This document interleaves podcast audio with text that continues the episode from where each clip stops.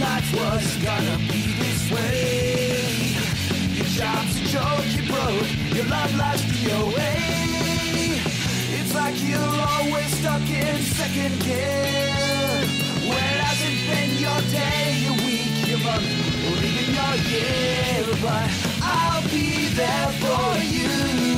When the rain starts to pour, I'll be there for you.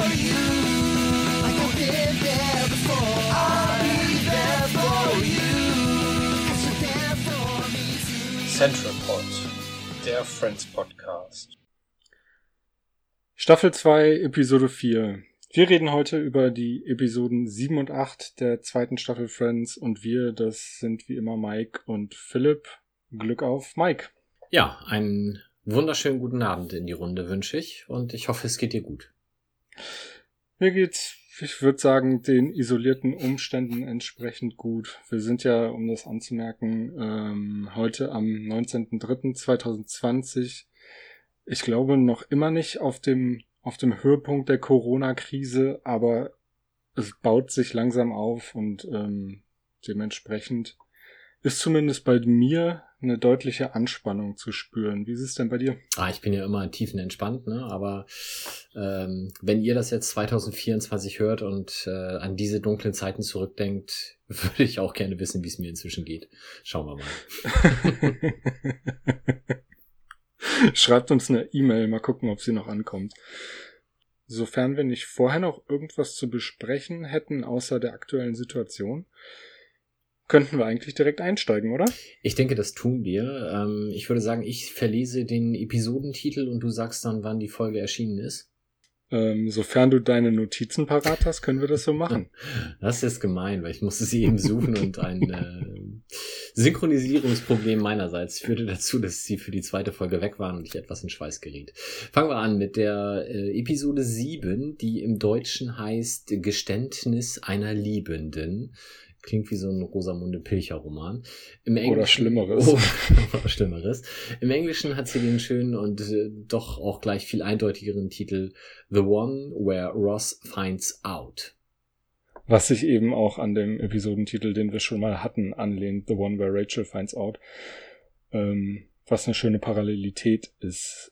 Das wird ja, die deutsche Folge hieß ja da nicht Geständnis eines Liebenden, weil es gab ja auch gar kein Geständnis. Ähm, Originalausstrahlung war in den USA am 9.11.1995 und in Deutschland am 19.06.1997, beides ähm, dem Ein-Wochen-Rhythmus folgend. Genau. Die englische The One Where Rachel Finds Out Episode war ja die letzte der ersten Staffel und die hieß auf Deutsch ganz schmucklos Die Liebesspender. Ach ja. Wer erinnert sich nicht? So, ähm, ich übernehme die Zusammenfassung der Handlung und habe das für mich in drei grobe Handlungsstränge aufgeteilt, wobei eigentlich davon zwei wirklich so ganz unter ferner Liefen laufen und es um den einen großen Handlungsstrang natürlich geht. Ich fange an mit den beiden eher nebensächlichen. Da ist zum einen äh, Chandler, der von Selbstzweifeln geplagt ist, weil irgendwie auf Partys er nicht so richtig wahrgenommen wird und alle sich auch nicht so richtig mit ihm beschäftigen und sowieso und vielleicht ist er zu dick und vielleicht ist er nicht sportlich genug und was auch immer. Auf jeden Fall führt es dann im Verlauf der Folge dazu, dass Monika ausgerechnet mit ihm Sport macht und tatsächlich mit ihm. Also er wird benutzt dafür, weil sie schubst ihn herum und ähm, das ist alles nicht so richtig das, was Chandler will. Er ist auch ein ganz unglaublicher Jammerlappen äh, führt unter anderem dazu, dass sie sich einmal vom Central Perk dann so ein bisschen kabbeln, was dann dazu führt, dass sie ihn umschubst. Also sie, sie nervt ihn furchtbar mit ihrer sportlichen Energie und das Ende der Staffel ist dann tatsächlich, also der Nachklapp, ähm, dass sie ihn wieder mal an einem, ich weiß nicht, Sonntag oder was auch immer, oder viel zu früh von der Uhrzeit her dazu bringen will, jetzt hier auf den nächsten mega sportlichen Ausflug zu gehen. Und dann dreht er das Ganze um und erzählt ihr, dass sie das Ganze nur macht, weil sie ja so deprimiert ist und weil sie keinen Job mehr hat und weil sie Angst davor hat, den Eltern das zu erzählen und so weiter und so fort. Redet sie quasi wirklich schlecht, bis sie sich völlig deprimiert dann hinlegt und er sagt, ja komm, das kannst du dir jetzt auch mal gönnen. Und äh, als sie das dann tut, er sie zudeckt, er dann triumphierend in sein Zimmer verdampfen kann und sich wieder schlafen legt. Die zweite Handlung ist Phoebe, die einen Freund hat, nämlich Scott. Und sie ist so ein bisschen, ja, verwundert, dass das nicht so richtig vorwärts geht in Sachen Austausch von Körperflüssigkeiten. Und ähm, da gibt's erst leichte Überlegungen seitens Chandler und Joeys, ob er vielleicht schwul ist. Ähm, sie trifft sich dann nochmals in der Mittagspause mit ihm und da kriegt sie es dann auch hin und dann haben sie Sex und daraufhin kommt sie freudestrahlend wieder zu Joey angelaufen und erzählt ihm, wie sie das gemacht hat, nämlich, dass sie dem Scott gesagt hat, ja, Mensch, musst dir ja gar keine Gedanken machen und ähm, du, du machst dir viel zu viele Gedanken. Frauen äh, wollen manchmal auch einfach nur Sex haben und ja, es hat auch gar nichts damit zu tun, dass du dich danach noch mal melden müsstest oder so. Und das war ganz toll, sagt sie dann. Und dann ist Joey tatsächlich geschockt, weil er erklärt ihr dann nochmal aus Sicht des Mannes, was sie da jetzt gerade getan hat, nämlich dass sie ihm da einen Freibrief gegeben hat, sich auch zukünftig nicht mehr melden zu müssen. Und daraufhin, ja, äh, einerseits ist Joey schwer begeistert, weil er sagt, das muss ein Gott sein, andererseits dämmert es Phoebe dann vielleicht, dass das gar keine so gute Idee war, was sie da getan hat. Das aber alles beides nur die Rahmenhandlung zum eigentlichen Highlight, nämlich Rachel und Ross. Ähm, es beginnt damit, dass Rachel ein Date hat, was so ein bisschen von Monika äh, arrangiert wurde, äh, nämlich mit Michael. Michael hat das erste Date seit seiner Scheidung und äh, leider kann Rachel sich dabei so gar nicht auf das Date konzentrieren, weil sie ist immer nur in Gedanken bei Ross, der nämlich jetzt gerade mit Julie unterwegs ist, um eine Katze zu organisieren. Ähm, und irgendwann betrinkt sie sich dann immer weiter, bis Michael ihr dann empfiehlt, doch einen Schlussstrich unter das zu ziehen, was sie da so beschäftigt, offensichtlich. Daraufhin ruft sie völlig betrunken bei Ross an mit dem Handy eines anderen Restaurantbesuchers äh, und quatscht ihm auf den Anrufverantworter, dass sie jetzt endlich über ihn hinweg ist und sowieso und dass man das ganze Schlussstrich nennt und so weiter. Am nächsten Morgen ähm, kommt Ross dann in die Wohnung von Rachel und Monica Rachel sitzt da noch ziemlich äh, zerstört von einem offensichtlichen Kater.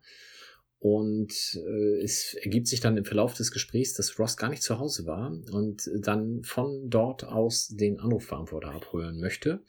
Und in dem Moment dämmert es Rachel, scheiße, da war irgendwas. Und als Ross dann so langsam beim Abhören des Anrufverantworters die Gesichtszüge entgleiten, fällt es ihr dann endgültig ein. Es ergibt sich das zu erwartende Drama zwischen den beiden, weil Ross jetzt ja natürlich wissen will, wie, wie über mich hinweg. Was, was meinst du denn? Wie? Schlussstrich? Was denn genau? Aber leider steht ja unten das Taxi mit Julie, was auf sie wartet, um die Taxi Katze jetzt endlich zu holen. ähm, Ross verabschiedet sich dann daraufhin, mehr oder weniger freiwillig oder unfreiwillig. Ähm, es folgt die vielleicht für viele zumindest ein oder eine der eindrücklichsten Szenen überhaupt in der gesamten, in den gesamten zehn Staffeln, nämlich die Lichtaus-Szene im Central Perk. Ähm, Rachel schließt quasi oder macht die Tür zu, macht, eigentlich schließt sie ab, aber sie schließt nicht tatsächlich ab, weil die Tür ist noch auf, werden wir gleich feststellen. Ross kommt rein und die beiden schmeißen sich alles an den Kopf, äh, positiv, negativ, es gibt das ganze Drama. Ähm, Rachel schmeißt ihn daraufhin raus, während er auch ohnehin wutschnaubend dabei ist zu gehen, setzt sich weinend auf das Sofa und als sie dann sich umdreht, steht er wieder da. Es gibt noch ein paar Probleme, die Tür wieder aufzumachen, aber schlussendlich küssen sie sich. Und das war die Folge. Oh, schön. Mhm. Ähm, du hattest jetzt ganz am Anfang gesagt, ausgerechnet Monika ähm, macht das Training mit, mit Chandler. Wieso ausgerechnet? Ja, weil, also Chandler ist ja nicht so richtig sportlich und sich dann die aller ehrgeizigste zu nehmen für seine Sportlehrerin kann halt nicht gut gehen. Ah, okay. Okay, jetzt verstehe ich es auch. Ja. Also sportlich ist sie, das wird man ihr nicht abstreiten können. Ja, auf jeden Fall. Ähm, ich glaube, ja, ja, wir sehen sie auch auf jeden Fall. Sie ist ja nicht nur, nicht nur sportlich, sie ist ja auch, äh, ich würde sagen, eigentlich sogar eher, eher besonders ehrgeizig als besonders sportlich. Das, das äh, resultiert dann vielleicht noch ein bisschen daraus. Ähm, das sehen wir ja noch in der ein oder anderen Szene, wenn es darum geht, mal was zu gewinnen. Ähm, ist, glaube ich, gar nicht mehr so weit entfernt. Ähm, haben wir denn irgendwelche Besonderheiten noch in der Folge? Mir, ich hatte gerade irgendwie ist mir noch was, noch was durch den Kopf gegangen, aber das habe ich jetzt leider während deiner Zusammenfassung wieder vergessen. Das tut mir sehr leid. Hast du noch irgendwas? Also ich, ich habe so ein paar äh, Gimmicks, die würde ich aber eher ans Ende stellen. Und Ja. ansonsten würde ich jetzt mit unseren Stammkategorien, mit den vielleicht mit den Gaststars beginnen, auch wenn das hier sehr übersichtlich ist. Okay, dann mach das doch mal. Ja, es gibt äh, drei Personen, die ich erwähnen möchte. Das eine ist besagter Michael, der halt das Date von Rachel ist, gespielt von, und ich spreche das garantiert falsch aus, Ari Gross. Ari schreibt sich A-R-Y-E. Ich habe keine Ahnung, wie man das aussprechen soll. Ist so ein, ja, wo man auch denkt, das Gesicht habe ich schon tausendmal gesehen. Dementsprechend auch in tausend Dingen schon äh, aufgetreten. Tatsächlich das populärste von dem, was ich dann da in der riesigen Liste gefunden habe, war Knight Rider. Da war es aber auch nur eine Folge. Dann hat er mitgespielt in Tequila Sunrise, im Minority Report, im Mentalist und in Criminal Mind. Also tatsächlich irgendwie überall mal, aber selten eine große Rolle. Die größte Rolle aus seiner Sicht war dann wohl schon in Tequila Sunrise. Ah, okay. Den habe ich nicht gesehen. Überraschenderweise. Was ich immer sage, wenn es hier um Filme geht. Ja, die zweite Person ist Barry Diamond. Das ist der Phone Guy, also der Typ, der Rachel dann das äh, Handy rüberreicht, mehr oder weniger freiwillig. Der auch keine große Schauspielkarriere gemacht hat, der aber in Amerika wohl ein ziemlich bekannter Stand-up-Comedian ist. Und dafür dann bekannt ist. Und die dritte Person haben, wenn man die Folge jetzt einfach nur auf ähm, Amazon Prime nochmal gesehen hat, die meisten wahrscheinlich gar nicht gesehen oder ziemlich sicher nicht gesehen, nämlich Fritzi Burr. Fritzi Burr ist eine äh, ältere Dame, die die Verkäuferin in der Tierhandlung spielt. Und die Verkäuferin in der Tierhandlung haben nur die gesehen, die die Folge auf DVD nochmal geschaut haben, weil in der normalen Fassung ist die Szene nicht drin. Tierhandlung, weil Ross und Julie da ihre Katze holen. Und das Besondere an dieser Person ist, dass sie ähm, noch in drei weiteren Rollen an anderen Stellen in diesen zehn Staffeln auftritt. Da werden wir also nochmal drauf zurückkommen. Ähm, hast du denn die DVD-Version gesehen? Nee, ich habe dann, nachdem ich das gelesen habe, mir meine DVD rausgekramt, habe sie in meinen äh, PC geschoben und mein PC hat gesagt, was ist denn das für ein Format, kann ich nicht lesen.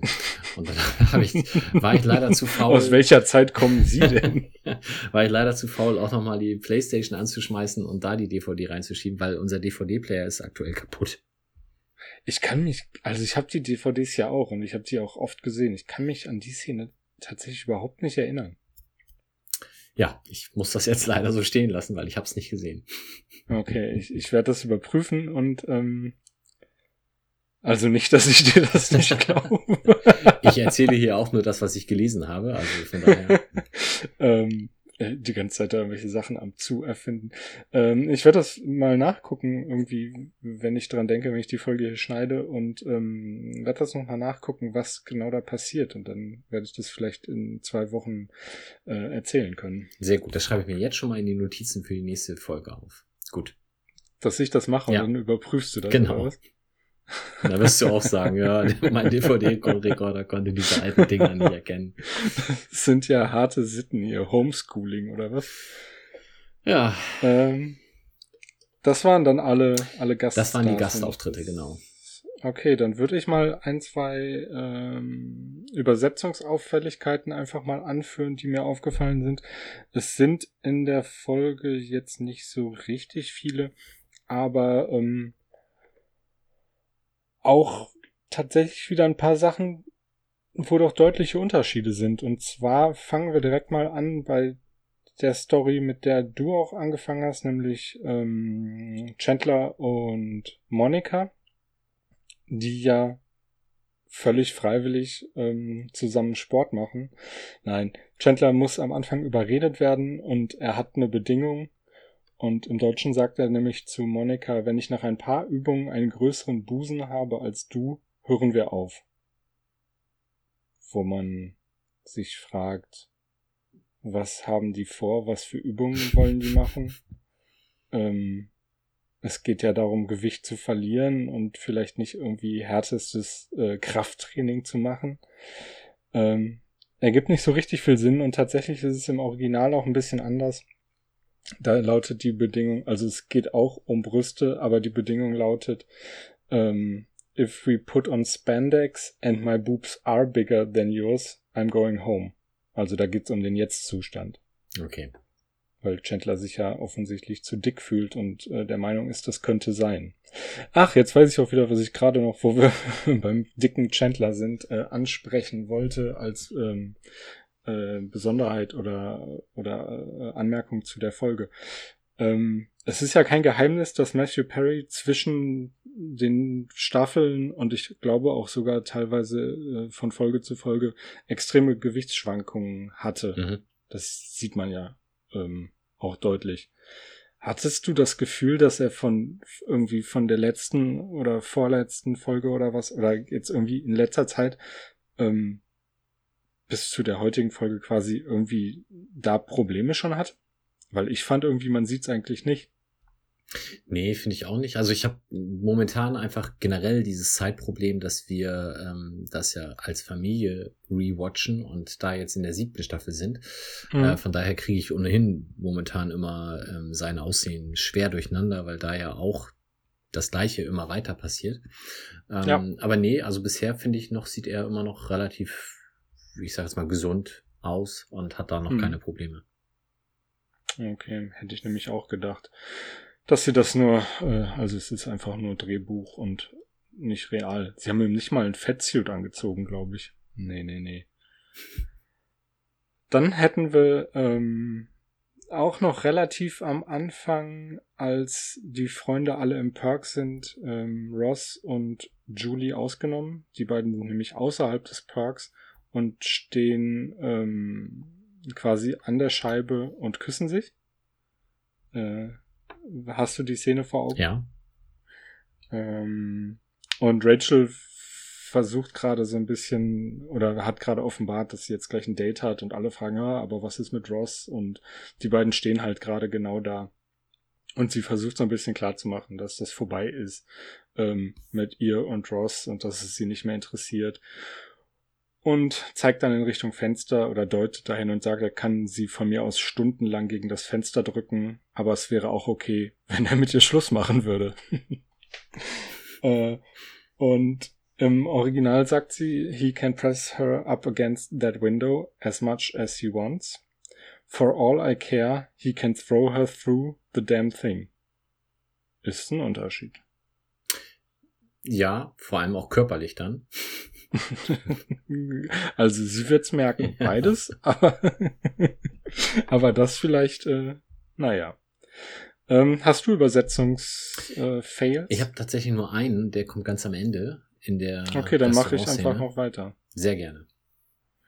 Äh, wobei ich wäre jetzt auch schon im Restaurant, aber nicht ganz am Ende. Hm, ja, mach mal.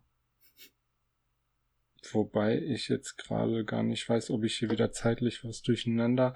Ähm, es ist die Stelle, wo äh, Rachel Michael fragt, ob sie sich, ob er sie, nee, ob sie ihn gelangweilt hat. Hattest du da auch was zu aufgeschrieben? Nee, ich Restaurant, ich meinte das Central Perk. Ich bin wirklich ganz am Ende. Ah, okay.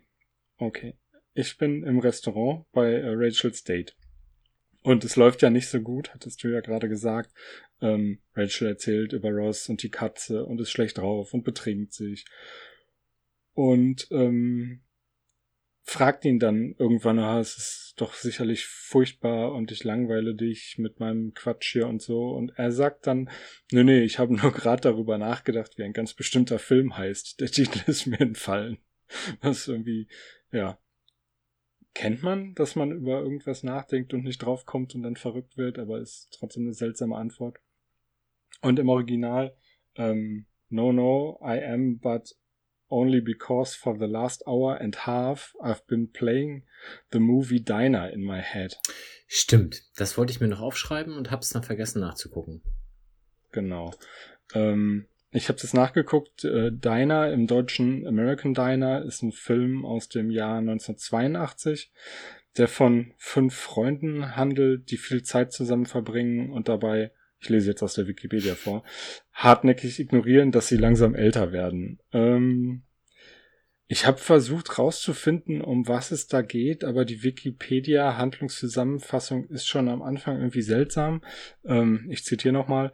In Baltimore treffen sich sechs Freunde, die sich noch seit der Highschool kennen, in der Zeit von Weihnachten bis Silvester 1959 einmal pro Woche in einem Diner. Da fängt's ja schon an.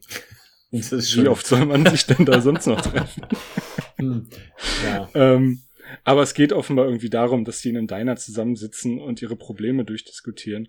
Und ich hatte überlegt, ob das so ein bisschen ähm, der Verweis sein soll, dass er sich daran erinnert fühlt, dadurch, dass Rachel ihm im Restaurant gegenüber sitzt und die ganze Zeit ähm, über so alte Kamellen jammert. Okay, ich kann aber auf jeden Fall nachvollziehen, dass die deutschen Übersetzer das nicht dem deutschen Publikum irgendwie begrifflich, begreiflich machen konnten. Ja, übrigens noch zwei, drei Fun-Fakten Fun Fakten. Okay, das schneide ich raus. Übrigens noch zwei, drei äh, Fakten zu dem Film Diner. Äh, Hauptrollen Steve Guttenberg. Hm. Sagt dir da was? Ja, hier äh, Police Academy. Mahoney. So. Genau. Ähm, Mickey Rourke, offenbar in seiner ersten großen Rolle. Mhm. Kevin Bacon. Ach, guck. Und Paul Reiser. Paul Reiser. Sagt mir jetzt nichts, äh, aber es klingelt irgendwo. Paul Reiser äh, haben wir schon öfter hier drüber gesprochen. Er spielt die männliche Hauptrolle in äh, Verrückt nach dir. Ach, ja. Genau. Ja, genau der. Ähm, das nur noch mal dazu. Falls irgendwer eine Idee hat, was es noch mit dem Film American Diner auf sich hat, bitte melde dich. Ähm, ich würde aber trotzdem noch mal ganz kurz im äh, in dem äh, Restaurant bleiben, es kommt ja diese wahnsinnig lustig und unangenehme Szene, wo Rachel sich das Telefon schnappt. Mhm. Und da ist nur ein, ein mini kleiner Unterschied. Ähm, sie ruft ja dann bei Ross an und es geht der Anrufbeantworter drauf und im Deutschen sagt sie, sie, sie fängt ja auch an, so Silben wegzunuscheln und sie, also zumindest im Deutschen, ähm, eine Ansage und als Erklärung er hat einen Anrufbeantworter, falls Michael es nicht gerafft hat. Und ähm, im Original sagt sie nur Machine und dann guckt er sie an und sie sagt Just waiting for the beep. Mhm. So viel dazu. Dann erzähl du mal. Ja, in der besagten Szene, als das Central Perk das Licht aus hat äh, und sie dann versuchen, die Türen wieder zu öffnen, um doch noch zueinander zu kommen. Ähm, vorher geht es so ein bisschen um äh, im Englischen Sail Away with the Ship. Im Deutschen ist es Dein Zug ist abgefahren, so ungefähr. Also da ist einfach nur der Unterschied zwischen Zug im Deutschen und Englischen ist es dann das Schiff.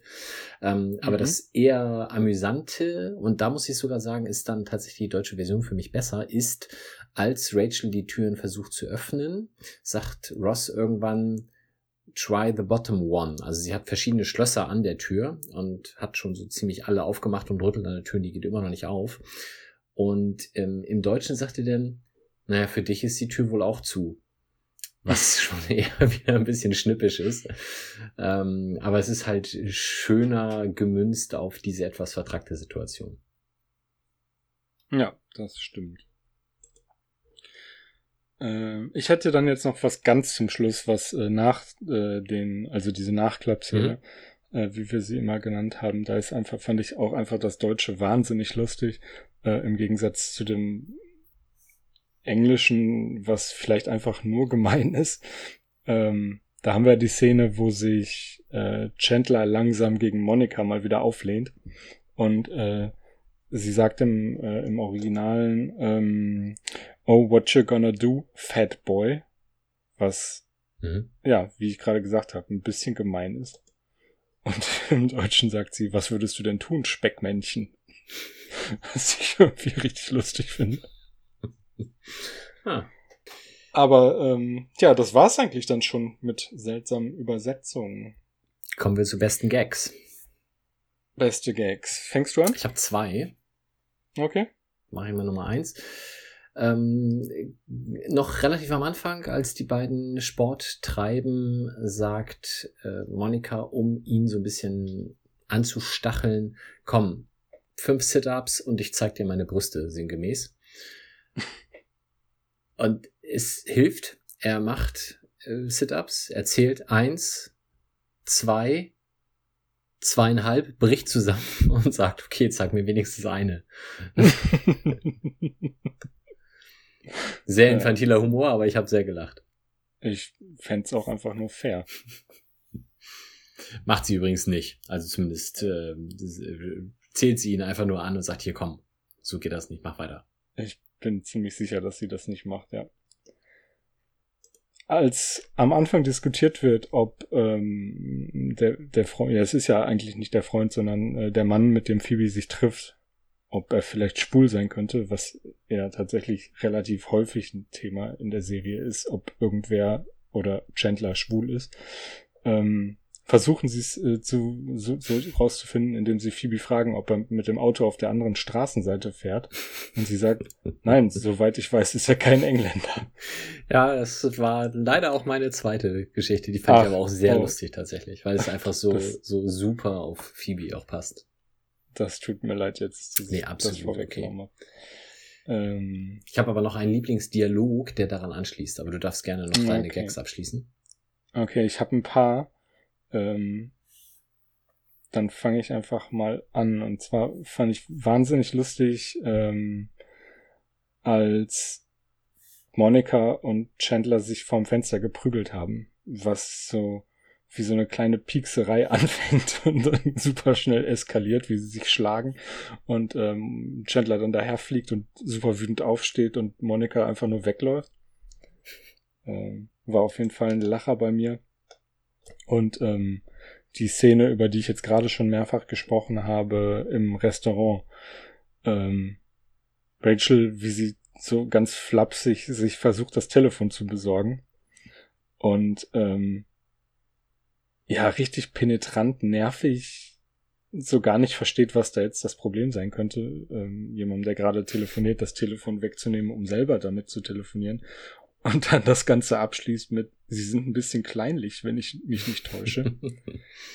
und dann das Telefon nach dem Telefonat noch in den äh, Champagnerkübel fallen lässt. Ja. Das fand ich sehr gut. Und äh, um bei Rachel zu bleiben, ähm, sie ruft ja dann Ross an und hat direkt eine mega Idee für, äh, für die Katze, die sich beide anschaffen wollen, also Ross und Julie. Und zwar, dass er die Katze doch gerne Michael nennen könnte. Und in dem Moment tätschelt sie Michael, der gegenüber sitzt, auch so die Hand. Es ist so, ach guck mal, ich habe hier, ich hab hier an dich auch gedacht dabei. ähm, hat mir gut gefallen. Und dann noch ein, eine kleine Sache, ähm, wobei, nee, du hast gesagt, du hast noch, noch einen Dialog, ne? Mhm. Ja, ich hatte jetzt gerade kurz Angst, dass ich dir noch, noch einen guten Gag wegnehme. Ähm, was mehr auch so ein, so ein passiv passierender Gag ist, also hat gar nichts damit zu tun, was jemand sagt, sondern was äh, Joey im Fernsehen sieht. Der rockende Ruby, Ruby. Mhm. Das fand ich wahnsinnig lustig. Ich habe es nicht verstanden, was es sollte, aber ich habe mich sehr gefreut. Ja, ich ich fand es einfach an der Stelle sehr lustig, dass er da halt sitzt und man ihm auch nicht wirklich aus dem Gesicht ablesen kann, ob ihn das ekelt, langweilt oder einfach nur völlig egal ist. Und Phoebe dann halt reinkommt und sagt, wieso machst du das nicht aus? Ja, ich weiß nicht, wo die Fernbedienung ist. Aber sich dann erstmal bedankt, als sie den dann ausmacht. Ja. Ja, mein, mein Lieblingsdialog ist mir gerade aufgefallen, ist gar kein Dialog, sondern ein Monolog, nämlich äh, von Phoebe. Und zwar, ähm, wie sie auf Chandler einwirkt am Anfang. Sie ist ja quasi schuld, dass diese ganze Geschichte so eskaliert, weil sie halt sagt, äh, Chandler, alles gut, du bist sehr attraktiv. Aber ich verstehe das schon. Jedes Mal, wenn ich zugenommen habe, fange ich auch an, mich hässlich zu finden. und das natürlich bedeutet, er hat zugenommen, was er natürlich gar nicht wahrhaben will. Und äh, die anderen, als sie darauf angesprochen werden, gehen dann halt alles. Also wie, wie Phoebe es schafft, ihm in eine, innerhalb eines Satzes ähm, erst zu bestärken und dann komplett zu zerstören, das hat mir sehr gut gefallen. Das arme Speckmännchen. Mhm. Ähm, mein Dialog ist äh, tatsächlich offenbar die Szene, die mir in der Folge einfach am allerbesten gefallen hat oder die Szenerie, ähm, nämlich auch Restaurant, Rachel's Date, es ist noch ganz am Anfang und Michael eröffnet mit, das ist das erste Date nach meiner Scheidung, ich wirke also bestimmt etwas nervös. Und Rachel antwortet darauf, wie lange können Katzen leben, vorausgesetzt, dass man sie nicht unter einen Bus wirft. Tja, Tja, schlecht gelaufen für Michael, sag ich mal. absolut. Und es wurde an dem Abend auch nicht besser, das stimmt. Leider nicht, nee. Ähm, damit wären wir, glaube ich, mit der Folge schon durch. Genau, ich habe aber hier drei Gimmicks. Okay. Zum einen ähm, gab es ein Online-Voting bei den Emmy Awards 2008. Da wurde nämlich äh, nach den, ja, ich, ich sag's mal einfach auf Englisch, Most Memorable Moments aus TV-Serien gefragt. Und da ist tatsächlich der Kuss zwischen Ross und Rachel auf Nummer 1 gewählt worden. Ah, Krass, ne? das ist krass, ja. Ja. 2008 hast du gesagt. 2008, ja. Also schon Okay. äh, deutliche ähm, Jahre nachdem A, die Sendung vorbei war, die Serie vorbei war und B, jetzt auch ähm, diese Staffel natürlich noch viel länger zurücklag. Fun Fact Nummer zwei. Es geht ja hier sehr lange darum, dass Ross und Julie sich eine Katze äh, kaufen. David Schwimmer hat eine Katzenallergie. Hm. Und Fun Fact Nummer drei, in der Situation, als Rachel das Perk quasi schließt, verabschiedet sich sie, sie sich von Gunther. Und es ist das erste Mal, dass wir den Namen Gunther in der Serie hören. Vorher ist er nur aufgetaucht und hatte keinen Namen, Richtig. ne? Hm? Okay. Und hier sagt sie Goodnight Gunther. Schön für Gunther. Immerhin weiß sie seinen Namen. Vielleicht ist das der Moment, wo sich für ihn jetzt alles ändert. Ja. Vielleicht war er hat das bestimmt als unendlichen Liebesbeweis äh, interpretiert, aber Der arme Gunther. Ja. das wär's. Mehr habe ich nicht. Dann gehen wir weiter zu Episode 8 der zweiten Staffel, die den deutschen Titel trägt Die Liste des Grauens und den doch in diesem Fall relativ nah daran liegenden Originaltitel The One with the List. Originalerstausstrahlung war der 16.11.1995 und in Deutschland der 26.06.1997, was jeweils wieder standardmäßig ist, wenn ich mich nicht täusche. Hast du irgendwas vorab zu der Folge zu sagen? Nein, ich freue mich auf deine Zusammenfassung. Oh, ich auch. Nein. Ich fange einfach an. Ross hat Rachel geküsst, was jetzt direkt äh, am Anfang der Episode nochmal Thema ist.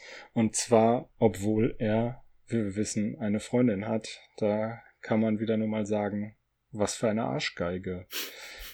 Ähm, genau das, also nicht, dass er eine Arschgeige ist, sondern dass er Rachel geküsst hat, erzählt Rachel Monica und Phoebe in Monica und Rachels Wohnung und alle sind wahnsinnig aufgeregt. Es muss Wein geholt werden und dann darf kein Detail ausgelassen werden. Und währenddessen ist Ross gar nicht so weit entfernt, sondern einfach nur über den Flur in der anderen Wohnung und erzählt Joey und Chandler so ziemlich das Gleiche, nur mit deutlich weniger Details. Ähm, am gleichen Abend, beziehungsweise Moment, doch, wir müssen, müssten jetzt irgendwie mittags sein und am gleichen Abend ist äh, Ross dann selber nicht mehr so begeistert von sich selbst, weil er sich offenbar gegenüber Julie schuldig fühlt. Völlig zu Recht möchte man meinen. Und dann passiert das Unvermeidliche, nämlich Rachel, die ja im Park arbeitet, kommt rein und kurz darauf kommt auch Julie rein, was eine ziemlich unangenehme Situation für alle Beteiligten ist. Ähm, es wird nämlich relativ schnell klar, dass Ross seinen Kram noch nicht geklärt hat und Julie noch denkt, alles wäre gut. Chandler hat derweil von seinem neuen Computer zu berichten, den er auch dabei hat und ähm, alle mal festhalten. Es ist ein Notebook, neueste Technik. Er hat es tatsächlich im Park dabei, seinen Computer. Es, ähm, ja, man kann es kaum glauben. Und der Computer kommt ins Spiel, als Chandler später die Idee hat, Ross könne seine Bredouille, dass er sich nicht entscheiden kann, welche Frau die richtige für ihn ist, doch anhand einer Pro- und Kontraliste ähm, abarbeiten, die er natürlich auf dem neuen Supergerät erstellen soll. Was kann da schon schiefgehen? Der Laptop macht prompt Probleme beim Drucken und ähm, Ross ist allerdings schon gar nicht mehr dabei, sondern er war inzwischen bei Julie und hat mit Julie Schluss gemacht. Und äh, Rachel kommt dazu. Wir sind, äh, in, um es nochmal deutlich zu machen, in Chandlers und Joeys Wohnung. Und als Rachel da ist, druckt er plötzlich wieder der Drucker und es wird ein Zettel ausgedruckt, auf dem unter anderem ja ihr Name steht. Sie bekommt es mit. Und nachdem wir ein kleines albernes Theaterstück zu sehen bekommen, in dem die Herren versuchen abzulenken und irgendeinen Quatsch erzählen, was auf dem Zettel draufstehen könnte, bekommt Rachel die Liste doch zu sehen, ist dementsprechend schwer wütend und lässt Ross einfach stehen. Chandler macht sich Vorwürfe deswegen. Joey plaudert prompt aus, dass die Liste Chandlers Idee war. Chandler wird von allen so ein bisschen, ja, ähm, ich wollte jetzt niedergemacht sagen, aber das trifft es nicht so richtig. Ähm, kritisiert. Ja, sehr schön. Ähm, Rachel ist wirklich richtig, richtig sauer, will gar nichts mehr mit Ross zu tun haben und Ross versucht am Ende der Episode noch einmal über das Radio mit ihr in Kontakt zu treten. Vorher ist er mal über die Feuerleiter geklettert und hat versucht, was durch die Scheibe zu rufen. Das hat nicht funktioniert. Er wünscht sich im Radio einen Song für Rachel äh, und lässt durch die Moderatorin um Entschuldigung bitten. Auch das läuft allerdings nicht wie gewünscht, weil Rachel prompt beim Sender anruft und äh, erzählt, was Ross getan hat. Es wird der Song, ich glaube, es handelt sich um With or Without You von U2, falls das Lied so heißt. Ähm, der Song wird unterbrochen und es wird gesagt, ähm, beziehungsweise die Moderatorin macht Ross eine Ansage, äh, das wäre ja eine Frechheit, was er sich erlaubt hätte. und ähm, das ist eigentlich, ich würde sagen, 90 Prozent der, äh, der Handlung in dieser Episode. Der andere kleine Handlungsstrang schließt an dem an, was wir auch in der letzten Episode gesehen haben, nämlich Monikas Beschäftigungslosigkeit. Sie sucht sich einen neuen Job, hat sogar ein Vorstellungsgespräch und sie soll für eine, einen Konzern Thanksgiving-Rezepte entwickeln, die mit einem Produkt namens Mokolade zu tun haben, wobei es sich um einen synthetischen Schokoladenersatz handelt. Ihre Mokoladenrezepte kommen weder bei Phoebe noch bei Rachel noch bei irgendwem überhaupt an. Ähm, und bei ihrem nächsten Treffen beim Mokoladenmann stellt Monika diese Rezepte dann vor und ähm, entschuldigt sich, dass jeweils nur wenig dieses äh, Wunderproduktes, Mokolade, ich kann es nicht oft genug sagen, vorkommt. Es gibt aber gute Nachrichten. Das äh, Gesundheitsamt hat die Mokolade nämlich sowieso nicht freigegeben und der Herr der Firma macht sich kurz Sorgen, ob Monika zu viel vielleicht selbst davon probiert hätte. Aber als Monika sagt, dass es beim Pinkeln nicht gebrannt hat, ist er ganz erleichtert. Und wir sehen sie dann nochmal hinterher, wo sie ein zweites Mal bei diesem etwas zwielichtigen ähm, Herren ist, der wieder ein neues Produkt vorstellen kann. Und da sind wir nochmal bei der Katzenhaarallergie, die du gerade schon erwähnt hast. Dieses Mal ähm, ist allerdings nicht David Schwimmer, sondern Monika diejenige, die die Katzenallergie bzw. Katzenhaarallergie hat. Und deswegen kann sie leider nicht äh, das Angebot annehmen, von dem neuen Produkt den Fischpistazien, äh, für das neue Produkt Fischpistazien Rezepte zu kreieren, weil sie jetzt nicht mehr in Frage kommt. Und äh, das war jetzt sehr kompliziert gesagt, was in der Serie ungefähr drei Sekunden einnimmt. Aber gut, das wäre meine Zusammenfassung der Episode. Sehr schön. Ich kann vielleicht mit einem Fun Fact äh, ganz kurz da glänzen, weil der genau zu der Zusammenfassung ganz gut passt eigentlich ähm, hätte die komplette Story nur aus dieser Ross, Rachel etc. Geschichte und eben der Liste bestanden. Und NBC hat aber damals irgendwie befohlen, dass jede Sendung oder jede Serie, die an einem Donnerstag erscheint, auch dann gefälligst eine Thanksgiving-Episode zu Thanksgiving veröffentlicht. Und in dieser ganzen The List-Geschichte war halt kein Thanksgiving-Anlass mit drin. Da hat man dann diese Mokolate-Geschichte quasi dazu gesponnen, um da, dadurch, dass Monika dann Thanksgiving-Rezepte für mit Mokolate ähm, kreiert hat, irgendwie doch noch so einen halbwegs glaubwürdigen Thanksgiving-Spin reinzukriegen. Komplett bescheuert, aber musste man scheinbar so machen, weil NBC das so wollte. Das erklärt, warum es in jeder Staffel eine Thanksgiving-Folge gibt. Ja, wo, wobei das halt tatsächlich die eigentlich äh, die einzige Folge ist, wo eigentlich es keinen Thanksgiving-Inhalt gibt, außer halt diesen irgendwie dazugedichteten mit den Rezepten. Aber ansonsten ist es, glaube ich, immer so, dass sie irgendwas ja auch zusammen machen zu Thanksgiving, in, insbesondere mhm. dann halt auch essen. Ähm, das entfällt hier halt komplett. Ja.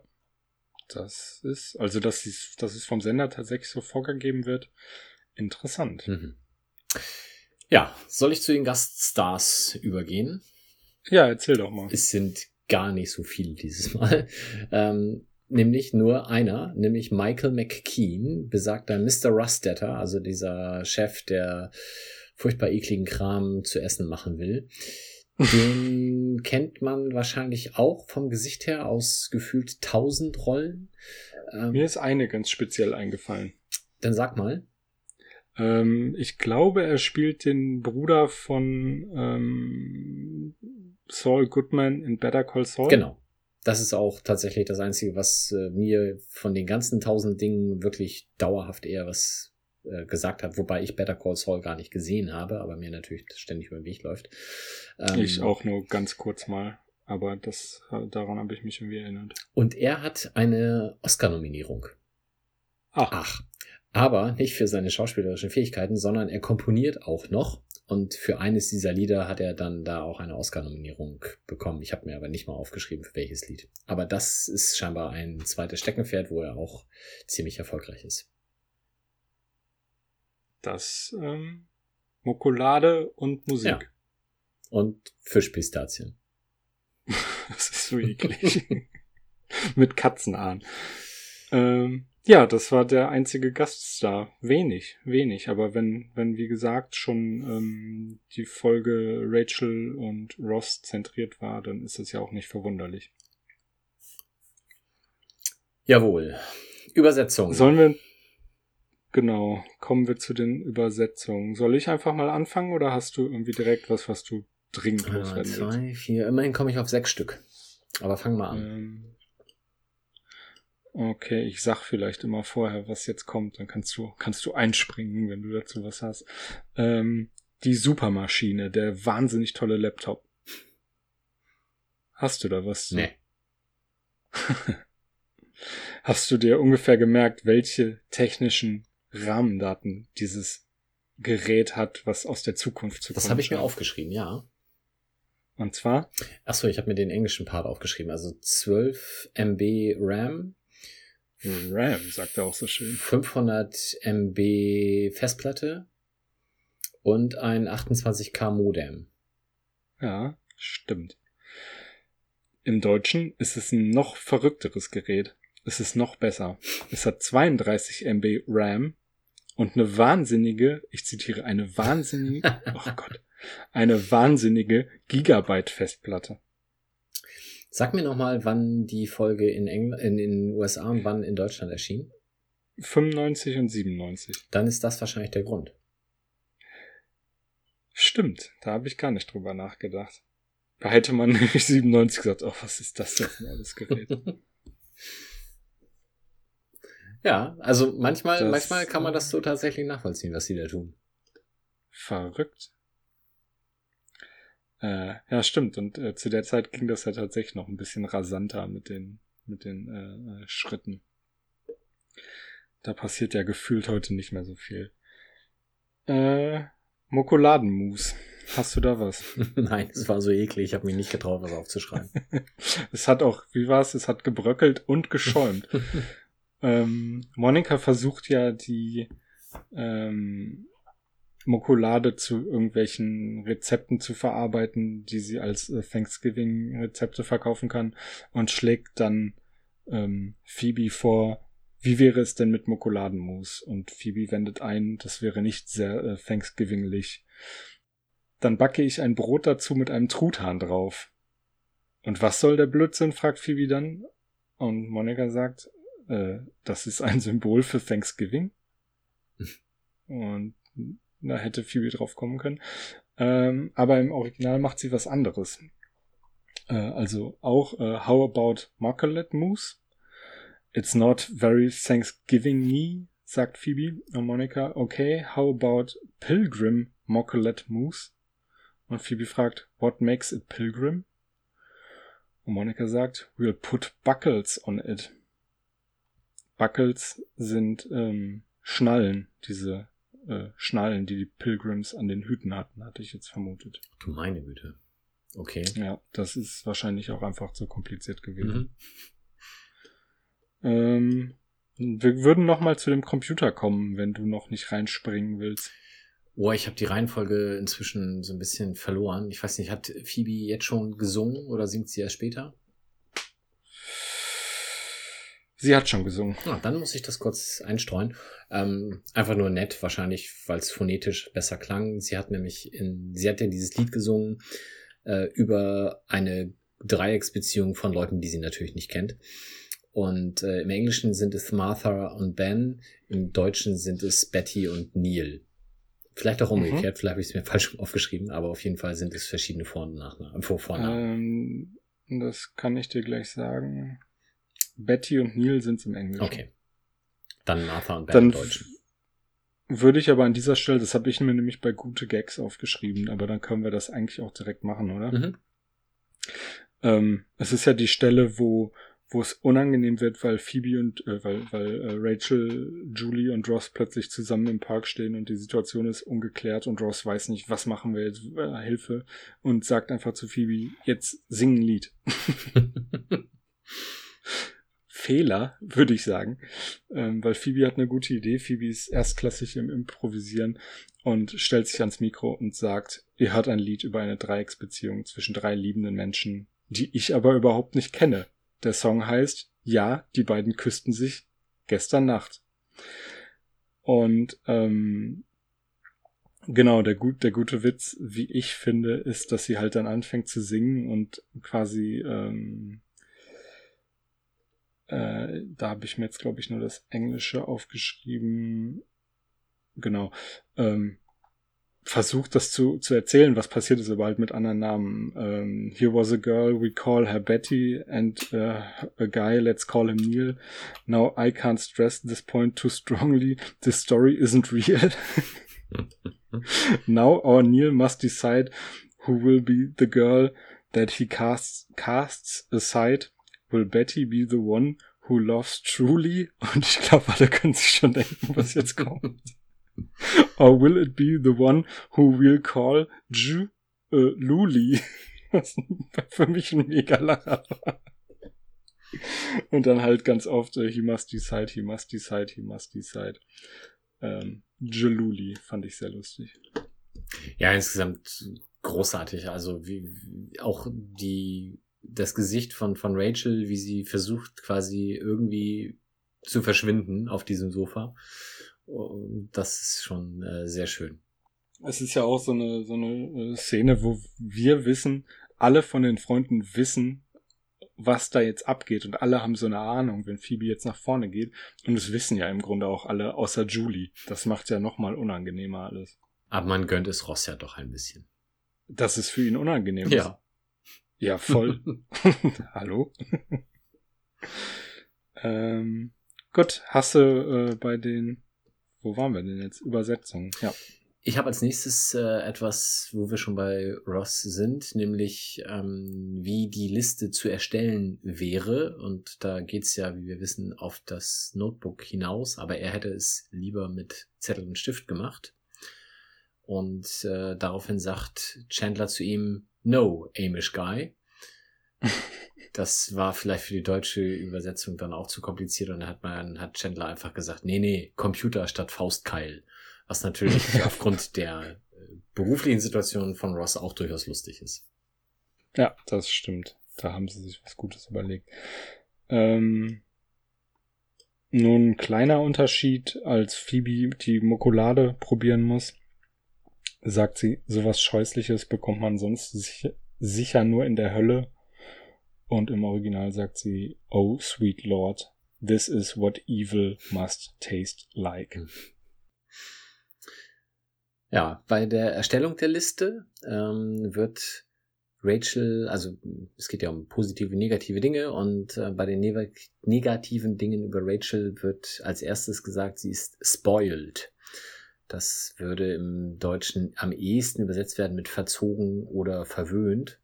Im mhm. Deutschen wird sie als zickig bezeichnet. Hm. Okay, Geht in eine ähnliche Richtung zumindest, aber war mir trotzdem aufgefallen. Ja, ja, ist, ja, ist ähnlich. Aber nicht identisch. Es kann die gleichen Auswüchse vielleicht haben, aber es ist schon, ähm, ja, unter Umständen kann es schon echt auch was anderes bedeuten. Ähm, als Chandler die Hotline anruft, weil sein Drucker nicht funktioniert, mhm. gibt im Original mehrere Star Trek-Anspielungen, weil der Typ an der Hotline, der nicht so richtig helfen kann oder will, offenbar im Hintergrund Star Trek schaut und äh, Ross, äh, Chandler fragt, äh, schauen Sie da Star Trek, was ist das? Und hinterher dann aber so voll im Thema ist und dann fragt, was passiert, äh, hat, ich, ich glaube, er sagt, hat Spock seinen Vater umarmt oder irgendwie sowas. Mhm. Ähm, und das fällt im Deutschen einfach komplett weg. Genau. Die beiden sind wieder glücklich vereint, fragt er nur. Man weiß nicht, um wen es geht. Ja, und vorher gibt's irgendwie, äh, fragt er, ob, ob der Fernseh guckt, aber es geht dann halt nicht um Star Trek, sondern ja. Ähm, dann noch ein kleiner Unterschied, weil alle ja sauer auf Chandler sind, weil er die Idee mit der Liste hatte. Prophezeit Phoebe ihm ein, äh, wie es für Phoebe typisch ist, nächstes Leben. Und zwar als Tier. Und da ist es im Deutschen ein Aasgeier und im Englischen ein Mistkäfer. Was wärst du denn lieber, wenn du die Wahl hättest?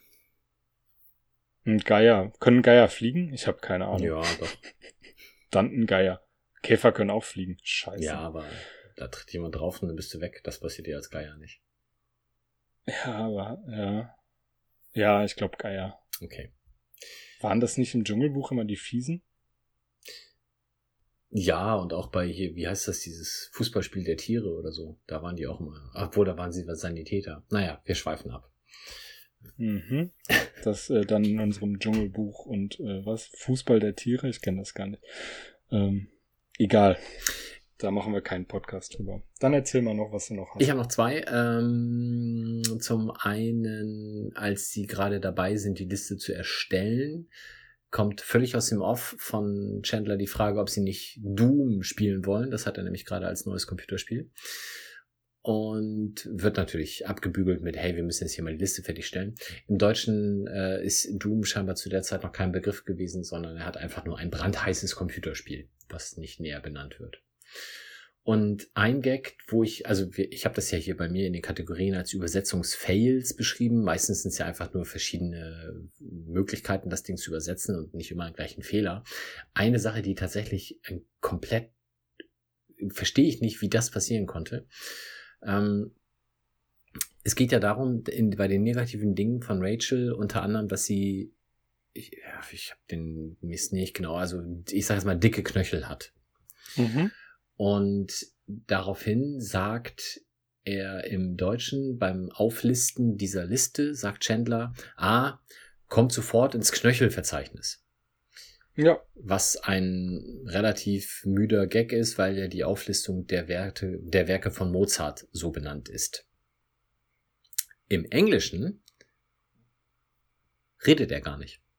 Da gibt's gar nichts. Er sagt ne? nichts. Und vor allem, man sieht, wie er den Mund nicht bewegt, während er im Deutschen sagt, kommt sofort ins Knöchelverzeichnis. also das ist tatsächlich das mal ein Fail und, und einfach nur, weil wahrscheinlich irgendjemand sich in der deutschen Übersetzung, ah geil, Knöchelverzeichnis, super, Mozart-Anspielung. Nee, das war scheiße. Dann hätte man das irgendwie das anders ist, machen müssen. Ja. Das ist aus der äh, Bud Spencer und Terence Hill Übersetzungsschule. da hat man das im Deutschen ja auch immer gemacht. Ja, also das war schlimm. Gags reingebaut und so. Mehr Übersetzung ja, habe ich nicht. Versaut. Äh, ich habe noch eine, eine kleine ähm, nette Sache, nämlich ganz am Ende, als ähm, Monika zum zweiten Mal bei Mr. Oh Gott, wie hieß er? Du hast es parat. Restetter. Mr. Restetter ist, der ihr wieder ein Angebot machen will, sagt er irgendwie sowas wie, ähm, ich freue mich, dass Sie nochmal hergekommen sind und Monika sagt, ich bin nicht so moralisch, wie ich aussehe. Und er sagt, das verbindet uns beide. Was ich gut finde. Aber äh, im Original ist es noch ein bisschen besser. Ähm, da sagt Monika nämlich sogar, I have no morals and I need the cash. Und Rustetter sagt, it's like I'm looking in a mirror. Fantastisch. Ja. Ähm, ein Lieblingsdialog oder sowas habe ich für die Folge jetzt nicht. Hättest du da ich was? Ich habe zwei Gags und eine, äh, es ist eigentlich wieder nur eine Aussage, also kein Dialog. Ähm, der Lieblingsdialog ist einfach nur die, die eine Line und zwar ähm, besagte Szene mit Rustetter und Monika am Ende, als er sie nämlich fragt, ja, sie haben nicht so richtig viel davon gegessen, oder? Von dieser ganzen Mokolade und so. Und sie sagt, nee, nee, alles gut. Und dann fragt er sie halt, also tut's nicht weh beim Pinkeln. Mhm. Das fand ich schon so beim Hinausschieben aus der Tür hat mich das sehr amüsiert. Das fand ich sehr schön. Ja. Okay, meine Lieblingsdialogzeile, äh, ohne ein Dialog zu sein, ist dann vielleicht einfach Phoebes Song gewesen. Ich habe aber noch zwei schöne Gags. Ja, habe ich auch. Achso, dann fang du an. Okay. Ähm, der erste ist vielleicht einfach auch ein bisschen naheliegend, weil ich, weil ich ja selber auch manchmal so, so ein paar kleinere Sachen schreibe und ähm, da habe ich mir gedacht, das muss ich mir auf jeden Fall merken, so muss ich auch mal eine Kurzgeschichte anfangen, weil es war ja so, ähm, dass als der Drucker plötzlich gedruckt hat und die Liste, die Pro- und Kontraliste ausgedruckt wurde und Rachel gesehen hat, da steht mein Name drauf, hat äh, ich weiß gar nicht, Ross oder, oder Joey oder sogar Chandler selber. Einer hat behauptet, es wäre eine Kurzgeschichte, die Chandler geschrieben hat. Und Joey hatte dann die famose Idee, dass Chandler die Geschichte doch einfach vorlesen könnte, damit Rachel nicht auf den Zettel guckt. Und er guckt auf den Zettel und muss jetzt improvisieren, weil er kann ja nicht lesen, was da steht. Und sagt, es war Sommer. Und es war sehr heiß. Und Rachel war da. In der Ecke stand die graue Couch. Und das finde ich einfach, das ist ein fantastischer Einstieg für eine Geschichte. Hm. Ich weiß nicht, ob das so wirklich viel verkaufen wird, aber na gut. Ich drücke dir die Daumen. Ja, von Verkaufen habe ich auch nicht geredet. Ähm, was hast du? Ich habe den einen Gag, den du ganz kurz am Anfang schon bei der Zusammenfassung angerissen hast, nämlich die Mädchen unterhalten sich in der einen Wohnung über den gestrigen Abend und die Jungs in der anderen. Und bei den drei Mädels ist es halt so, ja, und dann hat er mich zärtlich an sich gedrückt und seine Händen wanderten über meine Hüften und er fuhr mir zärtlich mit den Händen durch das Haar, bla bla bla bla bla. Und das geht so zwei Minuten lang, wie Rachel das laber, alles. Laber. Ich, genau, ich habe mir bla bla bla aufgeschrieben. und endet dann halt mit dem Kuss und wie sie ineinander versunken sich äh, in die Ewigkeit begeben, gedanklich, keine Ahnung. Und Schnitt, die anderen drei stehen über einer gelieferten Pizza, schaufeln die in sich hinein und raus. Ja, und dann haben wir uns geküsst. Zunge? Ja, cool. Und das war. das ist, also es ist natürlich ganz furchtbar, dass Männer so sein sollten, aber ich kann mir das gut vorstellen, dass das schon mal vorkommt. Ja, es gibt das bestimmt. Ich kenne so Leute nicht, aber gut. Ich hätte auch noch einen kleinen, Schieß los. den ich auch wieder wahnsinnig gut finde. Und zwar äh, hatte ich es ja auch schon gerade gesagt, ähm, Ross versucht über das Radio Kontakt zu Rachel äh, zu bekommen. Und sie ruft ja dann an und erzählt, was er getan hat und sein Song wird unterbrochen. Und ähm, die Moderatorin sagt sowas wie, das ist ja eine Frechheit und geht weiter und sagt, widmen wir uns lieber einem Paar, bei dem noch Hoffnung besteht. ähm, okay, jetzt habe ich den, ich glaube Bob. Bob, Eve tut es sehr leid, dass sie dich überfahren hat, aber sie wird dich jeden Tag im Krankenhaus besuchen. Ja. Im Original haben sie auch wieder andere Namen. Avery, Michelle's sorry she hit you with her car and she hopes you will work it out. Äh, you too will work it out. So. Ähm, ja. Das macht nochmal deutlich, wie wenig Hoffnung für die beiden besteht. Das kann ich, warum, also die, die englischen Namen kann ich tatsächlich aufklären. Und zwar, wie du schon sagtest, Avery und Michelle. Mhm. Avery, äh, Avery Michelle ist die, ach, was ist denn Goddaughter, ist Schwiegertochter, ne, oder? Äh, was? muss ich. Goddaughter? Oder ist die äh, God, Das ist die Tochter von dem Paten, oder? Goddaughter, Deutsch, Englisch. Meine Fresse, wie schlecht vorbereitet. Patentochter, tatsächlich, Patentochter. Hm. Also, ähm, Avery Michelle ist die Patentochter von Martha Kaufman und das ist ja Ah. die Producerin. Produzentin. Ja. Genau. Deswegen sind die Namen wahrscheinlich im Englischen so, wie sie sind und das wollte man vielleicht im Deutschen dann äh, auch nicht so machen. Ich habe auch leider vergessen, wie der äh, vergessen mir aufzuschreiben, wie der Mann von beiden im Deutschen hieß, sonst hätte man da noch was draus ableiten können, aber vermutlich eher nicht. Ich habe noch einen zweiten Gag. Ja. Und das ist tatsächlich mal schauspielerische Glanzleistung. Also äh, als Rachel reinkommt in die Wohnung von Joey und Chandler und noch nicht genau weiß, wie das jetzt ausgegangen ist mit Ross, weil er ihr das noch nicht gesagt hat, gibt es so eine Szene, wo Chandler, äh, wo, wo Joey zwischen den beiden so auf so einem Stuhl sitzt und immer von einem zum anderen guckt und sich wirklich freut, wie so ein kleiner Junge darauf, was jetzt gleich passieren wird. Und Mhm. einfach dieses Gesicht von Joey in dieser, ich weiß nicht, 10 Sekunden, 20 Sekunden Phase, wo die beiden sich noch nicht gegenseitig jetzt endlich um den Hals fallen können, das ist so Weltklasse, wie äh, Matt LeBlanc da sitzt und wirklich wie ein kleiner Junge vor drei Weihnachtsfeiern auf einmal sitzt und strahlt. Das ist ganz fantastisch. Ja. Dass er sich so mitfreuen kann, ne? Sehr schön. So, und dann habe ich noch einen Fun Fact. Oder eine, eine, eine, eine, ja, ein, ein, ein, ein Eintrag aus der Kategorie Trivia. Okay. Ich, ich sitze, also er kann funny sein, er kann mich schockieren, mir kann hier nichts Ich passieren. möchte dir zunächst äh, recht geben. Du hast nämlich gesagt, with or, with, 1, 2, 3, with or without you ähm, wäre das Lied gewesen, was da gespielt wurde, besagt von U2, über das Radio, als Ross sich bei Rachel entschuldigen will. Der Ja. Fun Fact ist folgender. Ähm, das sollte eigentlich schon gespielt werden in der Folge vorher in besagter Central Perk schließt Szene. Das Lied war wohl damals relativ äh, populär, logischerweise.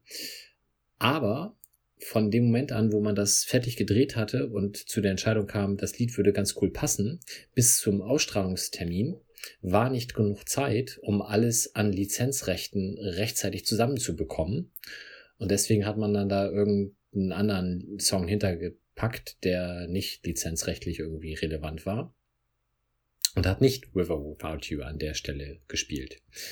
Fand das Lied aber Hm. trotzdem weiterhin so passend, dass man es dann in diese Folge gepackt hat, jetzt aber eben nur als Radioschnipsel und Einspieler. Da können wir ja dann, wenn das so ein Theater mit den Rechten war, glücklich sein, dass es in der ähm, DVD und jetzt Streaming-Verwertung mit drin ist. Das ist ja auch immer dann noch oft ein Problem. Ja, ja, also das glaube ich ist jetzt, also die werden da bestimmt Geld für bezahlt haben, dass sie das Lied da spielen. Sie haben es nur nicht alles hingekriegt zu dem Sendetermin der vorherigen Folge. Mhm.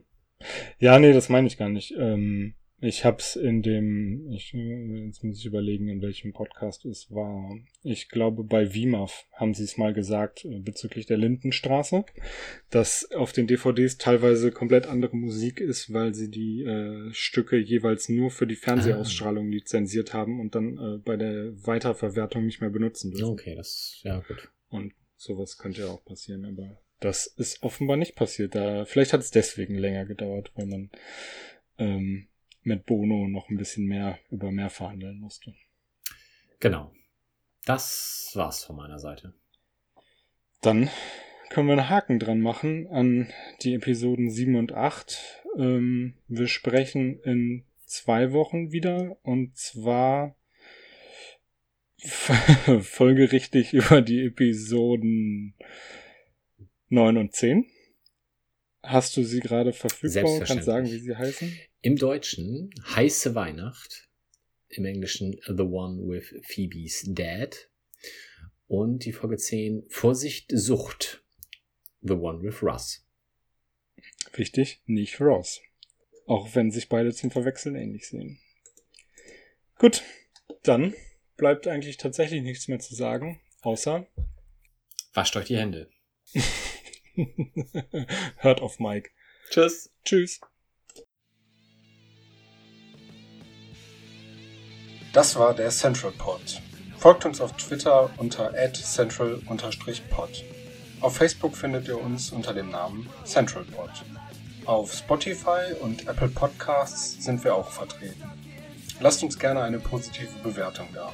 Konstruktive Kritik und Verbesserungsvorschläge könnt ihr uns am besten per Mail schicken. Entweder an Mike oder philipp at centralpod.de. Alle Adressen findet ihr aber auch nochmal auf unserer Website www.centralpod.de. Der In- und Outro-Song hört auf den Namen Punk Friends und ist auf dem YouTube-Kanal Vlog Brothers unter einer Creative Commons Lizenz erschienen.